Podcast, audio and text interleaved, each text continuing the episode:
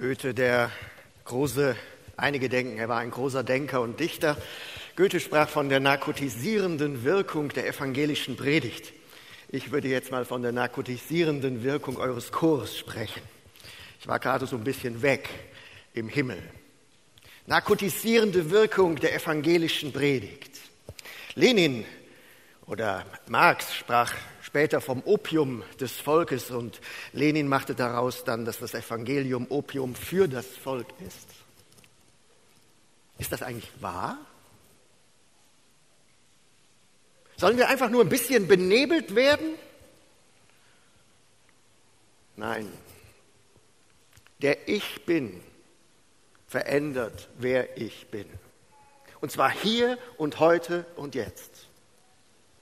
Jesus sagt dir, ich bin der gute Hirte. Ich denke zurück an einen Besuch, den ich machte bei einer Freundin. Wir haben viele Jahre gemeinsam Jugendarbeit gemacht und dann ging sie ganz andere Wege. Und wir hatten uns einige Zeit aus den Augen verloren und ich besuchte sie und wir diskutierten darüber, ob es Gott überhaupt gibt. Und wenn es diesen Gott gibt, ob er sich für mein Leben interessiert. Und ich bin ja so fromm aufgewachsen, in einem Missionshaus aufgewachsen und ich antwortete dann in diese Diskussion hinein, der Herr ist mein Hirte. Und sie fiel mir ins Wort und sagte, ja, und du bist sein blödes Schaf. Merkst du nicht, dass er dich nur ausnutzt? Merkst du nicht, dass er nur deine Wolle will und dein Milch und am Ende dein Fleisch? Ich bin dann zurück in mein Auto gegangen, habe erst mal geweint und mir dann diese Frage gestellt, ist das wahr? Oder habe ich mein Leben in den Sand gesetzt? Habe ich eine falsche Entscheidung getroffen mit elf Jahren, als ich mich entschied, Jesus zu folgen? Ist das wahr? Ist er gut oder ist er nicht gut? Und ich sage dir heute zu, er ist gut. Ich lese jetzt Johannes 10, aus Johannes 10 und dann lese ich noch Psalm 23.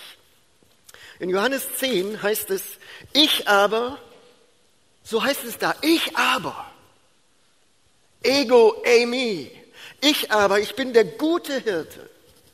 Der gute Hirte lässt sein Leben für die Schafe.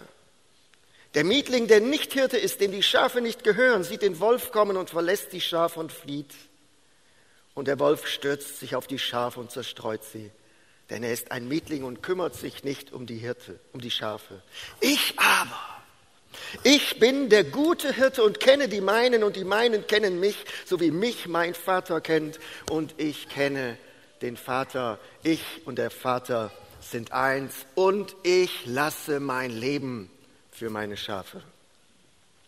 Und in Psalm 23 heißt es, der Herr ist mein Hirte. Mir wird nichts mangeln. Er weidet mich auf einer grünen Aue und führt mich zum frischen Wasser.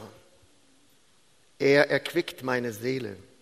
Er führet mich auf rechter Straße um seines Namens willen. Und ob ich schon wanderte im finstern Tal, fürchte ich kein Unglück, denn du bist bei mir. Dein Stecken und Stab trösten mich. Du bereitest vor mir einen Tisch im Angesicht meiner Feinde. Du salbest mein Haupt mit Öl und schenkest mir voll ein. Gutes und Barmherzigkeit werden mir folgen mein Leben lang und ich werde bleiben im Hause des Herrn immer da. Und wir bitten dich, Herr, öffne uns dieses Wort, sprich du in unser Leben hinein. Du, der ich bin, verändere unser Sein, präge es. Amen.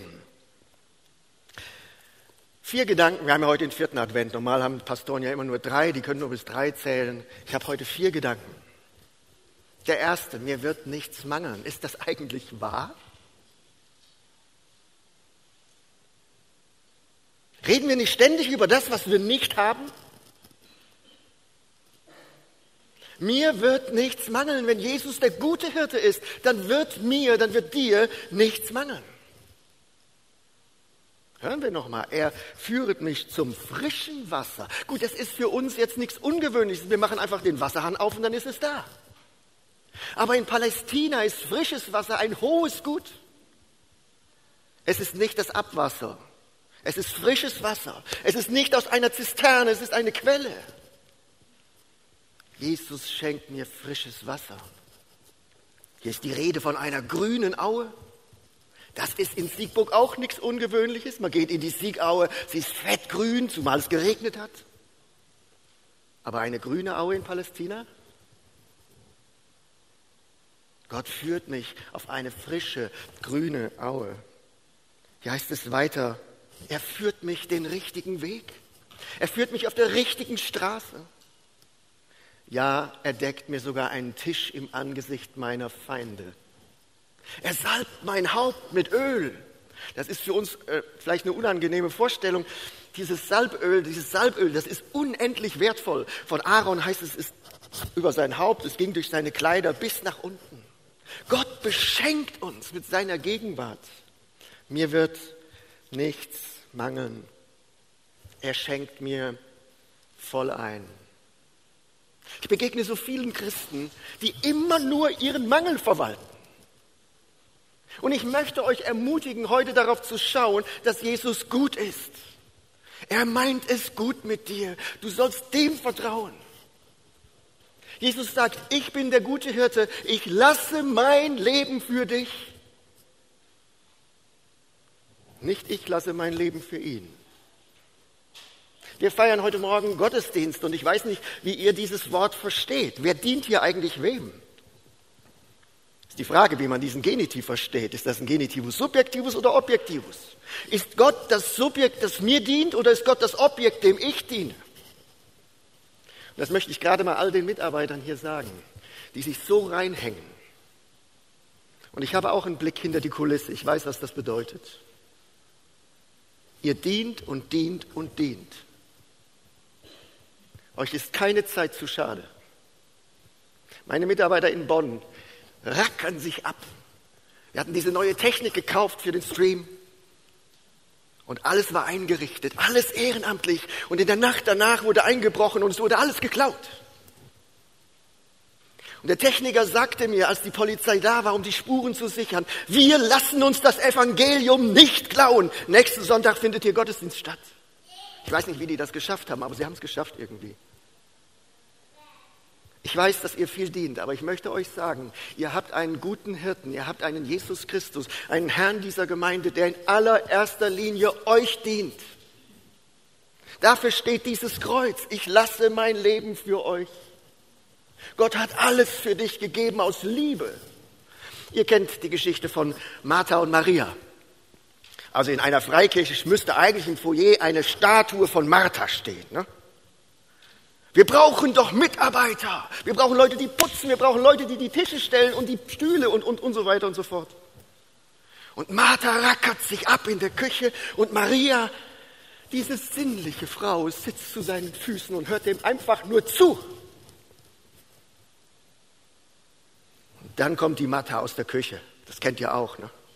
Ich kenne solche Marthas, die kommen dann aus der Küche und sagen, Pastor, kannst du nicht mal dafür sorgen, dass die anderen auch was tun? Dann kommt diese Martha aus der Küche und beschwert sich bei Jesus über seine Schwester und Jesus sagt, ich diene ihr, sie hat das gute Teil erwählt. Du dienst mir, aber sie, ich diene ihr. Das steckt so tief in uns drin. Ne? Wir wollen uns nicht wirklich helfen lassen, weil wir dann abhängig werden von dem, der uns hilft. Ich hatte einen Nachbarn, der hatte äh, Laminat gekauft. Und jetzt wollte er dieses Laminat, das ist ja in so Blöcken, ne, äh, trug auf seiner Schulter, ist schon ein bisschen älter, wollte er jetzt bei sich Haustür rein und dann kam direkt eine ganz enge Kurve zur Treppe. Und er hing fest, ja, vorne im Geländer und hinten im Türrahmen. Und ich ging da vorbei und sagte, Peter, soll ich dir helfen? Nein, ich brauche keine Hilfe. Sag ich, Peter, es sieht nicht gut aus.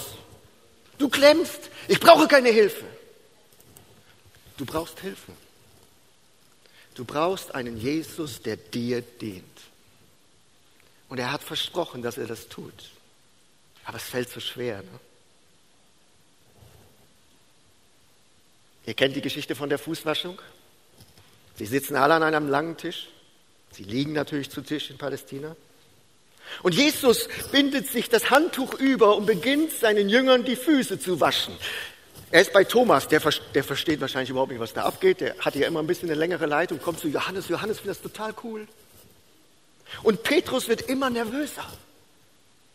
Und wenn Petrus auf einem Stuhl gesessen hätte, hätte er in dem Augenblick, wo Jesus vor ihm kniete, die Füße schnell nach hinten gezogen und gesagt, nein, Das ist verkehrt, du dienst mir nicht, ich muss dir doch dienen. Und Jesus sagt ihm, wenn du dir von mir nicht dienen lässt, kannst du mir nicht nachfolgen. Ihr Lieben, wir haben einen guten Hirten, der sein Leben eingesetzt hat für uns, der alles für uns gibt, alles. Paulus geht so weit, dass er sagt, er hat seine Liebe zu uns darin bewiesen, dass er für uns gestorben ist, als wir noch Sünder waren. Du bist jetzt ein Kind Gottes. Du bist ein Kind Gottes, eine Tochter Gottes, ein Sohn Gottes. Er wird alles für dich tun. Ich bin der gute Hirte. Ein zweiter Gedanke. Es ist kein fremder Gott. Es gibt ja nur wenig wirkliche Atheisten in dieser Welt, weil Atheismus ist blöd, weil Atheismus nicht funktioniert. Ja, die, also die meisten Atheisten hängen sich am nächsten Baum auf, weil alles macht ja keinen Sinn. Für irgendwas muss man doch leben, für irgendwas muss man doch morgens aufstehen. Das muss nicht der Gott der Bibel sein. Viele glauben an irgendeine Macht, an irgendeine Kraft, an irgendeinen Spiralnebel, an irgendetwas, nur nicht an einen Gott, der mein Vater ist, der mein Hirte ist. Wir haben einen persönlichen Gott ein Gegenüber, einer, der mit mir spricht, einer, der mich liebt, einer, der mich führt, einer, der mich tröstet, einer, der mich korrigiert, aber auf jeden Fall ein Gott, der die Beziehung zu mir sucht. Und ich werde dich am Ende dieser Predigt einladen, in solch eine Beziehung einzusteigen, einen ersten Schritt zu gehen. Diesen Gott kennenzulernen als deinen Gott. Ich habe äh, mir das angewöhnt, als unsere Kinder noch kleiner waren, jeden Abend mit ihnen zu beten, wenn ich denn mal zu Hause war. Ähm, aber meistens habe ich sie erst ins Bett gebracht und dann bin ich wieder in die Gemeinde zur Sitzung. Und ich habe mich über meinen Sohn so aufgeregt, der betete immer der Gott. Ich habe immer gesagt, nein, das ist nicht der Gott, es ist dein Gott. Heute weiß ich, das ist normal in der Entwicklungspsychologie, dass ein Kind kein Selbstbewusstsein hat. Also kann es auch nicht sagen, mein Gott. Aber irgendwann kam der Punkt, wo er sagte, es ist mein Gott. Es ist wirklich dein Gott. Es ist ein Gott, der in Beziehung zu dir ist. Das heißt nicht, dass ich diesen Gott verstehe. Ich habe mal Theologie studiert, um Gott verstehen zu wollen. Ich habe gedacht, wenn du die Bibel studierst, wenn du dir wirklich Mühe gibst, dann wirst du ihn verstehen. Und als ich anfing, Theologie zu studieren, bekam ich immer neue Fragen. Und wenn eine Frage geklärt war, standen mindestens fünf neue dahinter. Ich verstehe diesen Gott nicht, aber ich vertraue ihm. Es ist mein Gott. Ich war mit dem Sohn in der Schweiz in einer Berghütte und es war ein schreckliches Gewitter. Es war ein Holzhaus. Der Blitz schlug neben dem Haus ein in eine Tanne. Am nächsten Morgen dachte man, das ist eine Streichholzfabrik. Und ich, der, der, der, der weise Vater, dachte, jetzt ist der Augenblick gekommen, wo ich meinem Sohn erklären werde, was da draußen vorgeht. Es blitzt und krachte wieder und ich sagte, weißt du, Daniel, das ist, das ist heiße und kalte Luft, die reibt sich aneinander. Und wenn sie aneinander reibt, das kennst du, wenn du Luftballon auf deinem Kopf reibst, ne, dann entsteht eine Spannung. Und diese Spannung wird irgendwann so groß, dass sie sich entlädt. Das ist der Blitz. Und der Blitz ist ein Feuer und das Feuer verbraucht Sauerstoff und der Sauerstoff ist dann weg. Da entsteht ein Vakuum und in dieses Vakuum knallt jetzt die Luft außen herum. Hast du es verstanden? Und mein Sohn sagte zu mir, Papa, bleibst du bei mir? Er wollte das überhaupt nicht verstehen. Er wollte nur, dass ich nahe bei ihm bin. Er wollte, dass ich ihn in den Arm nehme. Ihr Lieben, wir können Gott nicht verstehen, aber wir wissen, er ist bei uns und er geht mit uns und er verlässt uns auf gar keinen Fall. Schon ein dritter Gedanke. Es ist kein Schönwettergott. Ihr kennt Schönwetterkleidung. Als ich eben diese tollen Frauen hier sah, die Engel, ne? es waren keine Engel, es waren Frauen, ne? Da habe ich so gedacht, schön, die sind wirklich schön. Nur wenn wir jetzt eine Wanderung machen würden durch die Siegaue, hätten die ein Problem. Die würden ständig stecken bleiben. Es gibt schöne Kleidung, also schön ist natürlich auch immer relativ, ich will jetzt nicht diskutieren darüber. Ne? Es gibt schöne Kleidung und es gibt passende Kleidung. Manchmal ist die schöne Kleidung sogar passend. Dieser Gott, mein Gott, mein Hirte, ist kein Schönwettergott.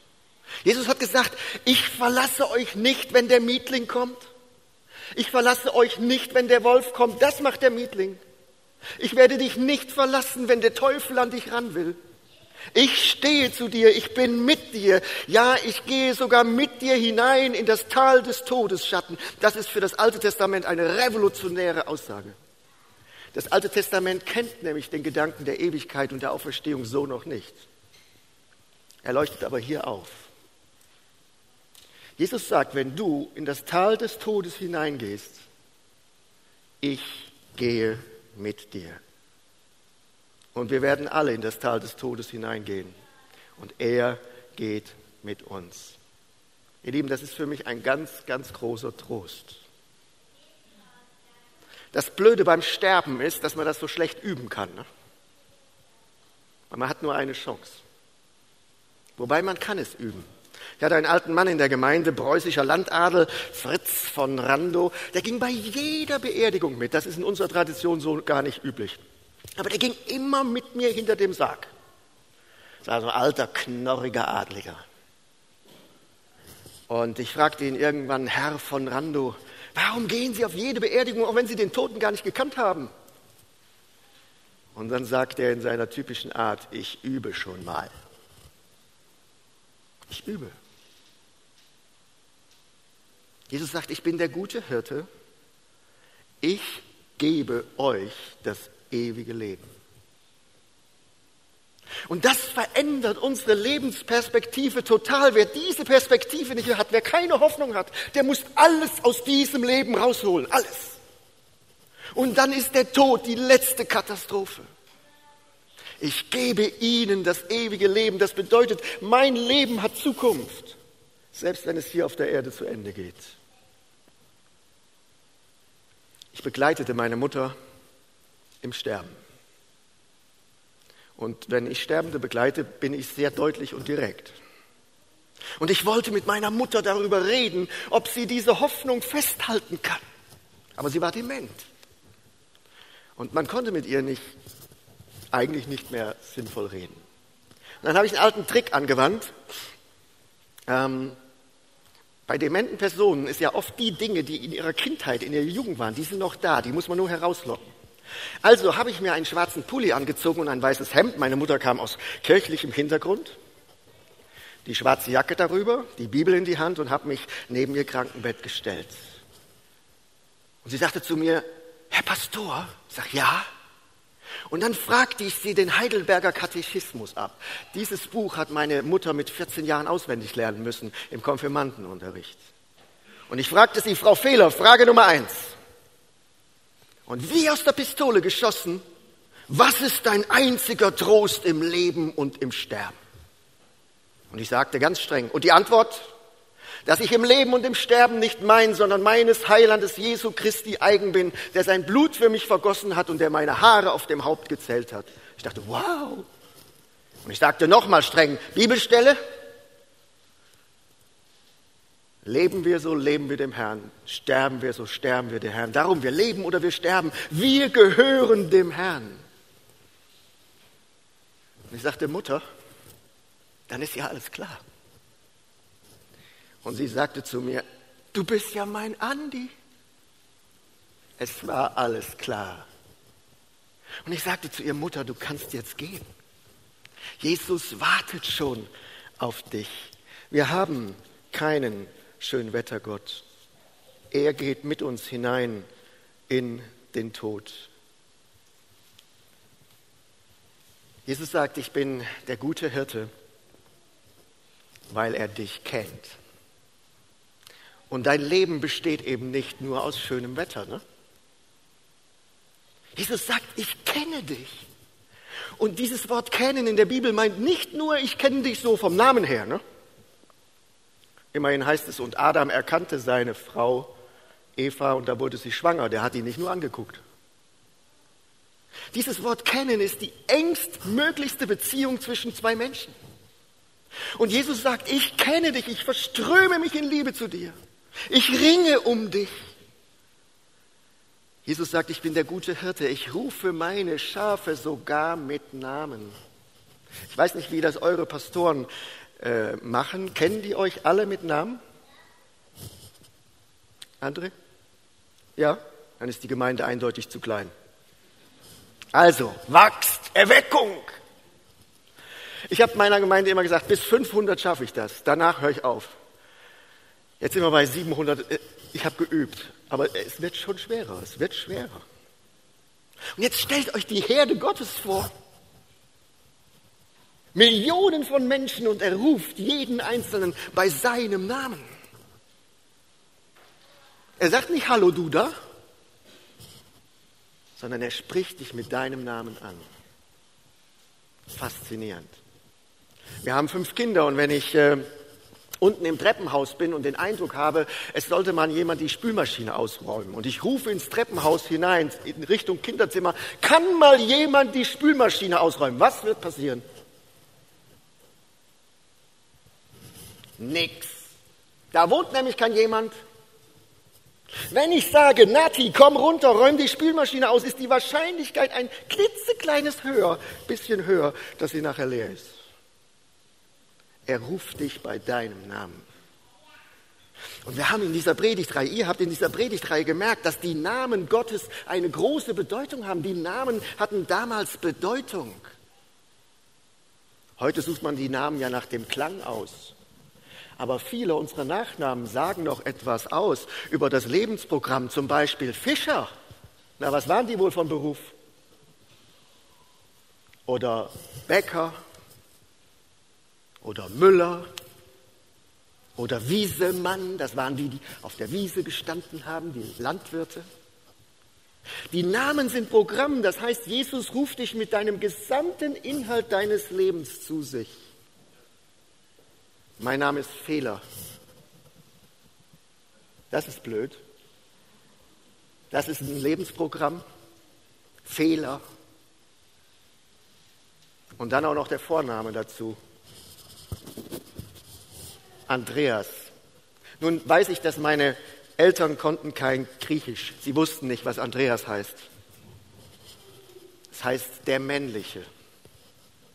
Der männliche Fehler. Das ist mein Lebensprogramm. Und Jesus hat gesagt, diesen männlichen Fehler, den rufe ich zu mir.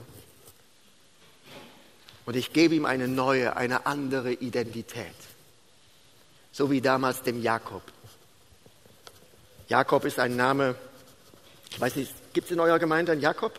Oh, dann muss ich jetzt ganz vorsichtig sein. Ich ich mache das mal freundlich. Jakob heißt übersetzt der Betrüger. Man könnte auch noch andere Worte finden dafür. Und genau das war sein Leben. Lest mal seine Lebensgeschichte. Er hat betrogen, wo es nur ging. Er hat seinen Vater betrogen, er hat seinen Bruder betrogen, er hat seinen Schwiegervater betrogen. Der wurde natürlich auch ständig betrogen. Ein Jakob. Und dann ringt er mit Gott, er kämpft mit dem lebendigen Gott und dann sagt Gott ihm, du heißt jetzt nicht mehr Jakob, sondern ich gebe dir einen neuen Namen, Israel, der, der mit Gott gerungen hat. So ruft Gott uns zu sich, der ich bin, verändert, wer ich bin. Und wenn du dir das wünschst, dann lade ich dich ein, zu ihm zu kommen. Er ist kein Schönwettergott, er nimmt auch deine Schattenseiten an.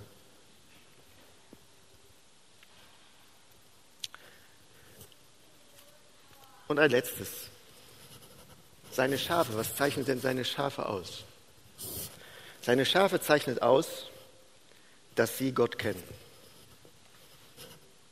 Meine Schafe kennen mich.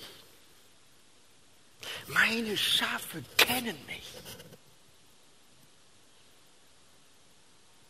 Bist du verliebt in Jesus? Oder habt ihr nur ein Dienstverhältnis?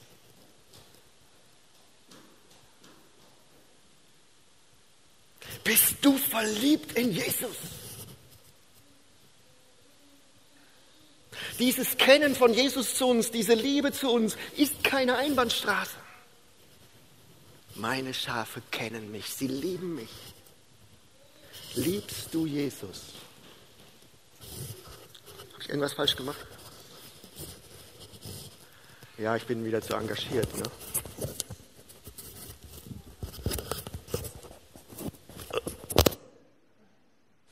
Meine Techniker leiden bei uns auch sehr unter mir. Liebst du Jesus? Ich war Anfang dieses Jahres für vier Wochen im Kloster. Und das war für mich eine total spannende Zeit. Ich habe früher sehr auf die katholische Kirche herabgeschaut. Ich dachte, wir sind besser. Sind wir auch, theologisch an vielen Punkten. Aber mir ist in diesem Kloster eine Liebe zu Jesus begegnet, die ich so noch nicht kannte. Morgens um halb sechs war der erste Gebetsgottesdienst. Es gab jeden Tag fünf Gottesdienst. Und ich ging dorthin in diese große Klosterkirche und schaute mich um und ich war der Einzige, der einzige Besucher. Und dann Punkt um halb sechs ging die Tür auf und 36 Mönche betraten den Chorraum und beteten Gott eine halbe Stunde an. Und ich begegnete an diesem Tag im Klostergarten einem der Mönche und entschuldigte mich, dass ich der Einzige war, der da war. Dann schaute er mich an und sagte, Pfarrer Fehler, das machen wir doch nicht für Sie. Wir beten Gott an, auch wenn niemand da ist. Und das machen wir seit 1000 Jahren, jeden Morgen um halb sechs. Und wir werden das weiter tun, bis er wiederkommt. Ihr Lieben, das ist Liebe. Liebst du Jesus? Oder hast du ein Dienstverhältnis mit ihm? Meine Schafe folgen mir, sagt Jesus.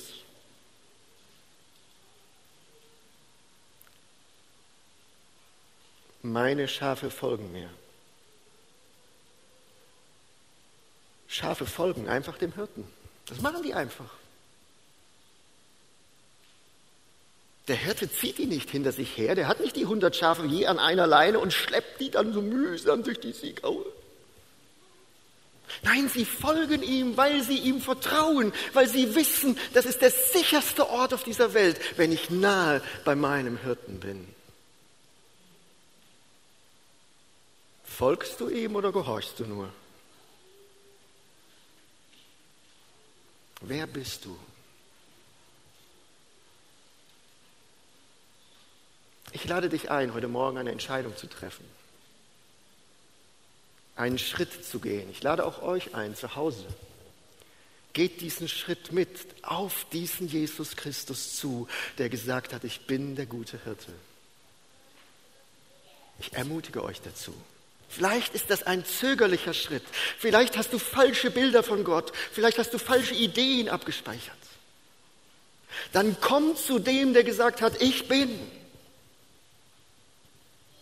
Der verändert nämlich, wer du bist. Komm zu ihm. Lass dir von ihm dienen.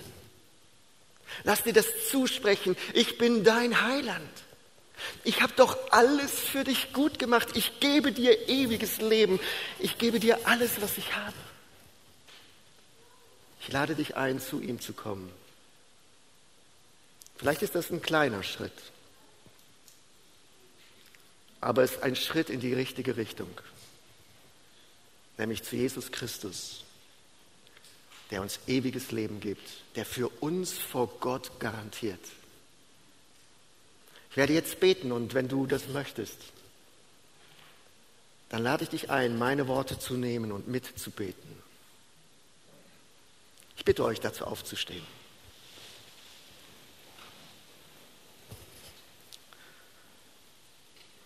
Herr Jesus Christus,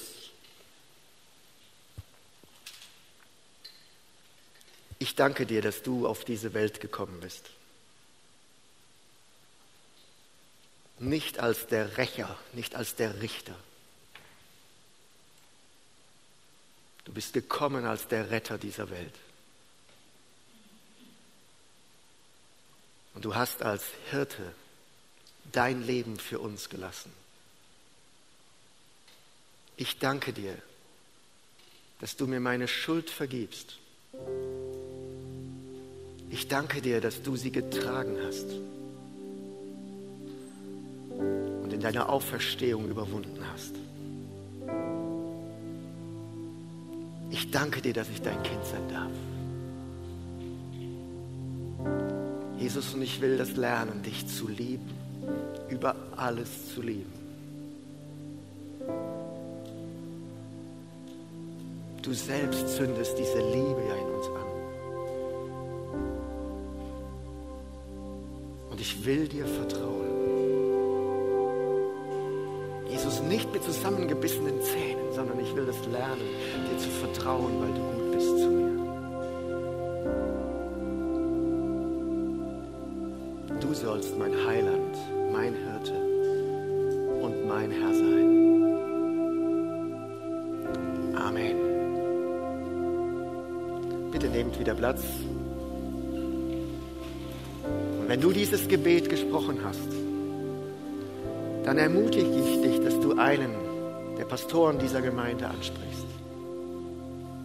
Dass du das festmachst euch an den Bildschirmen ermutige ich euch, dass ihr Kontakt aufnehmt mit dieser Gemeinde.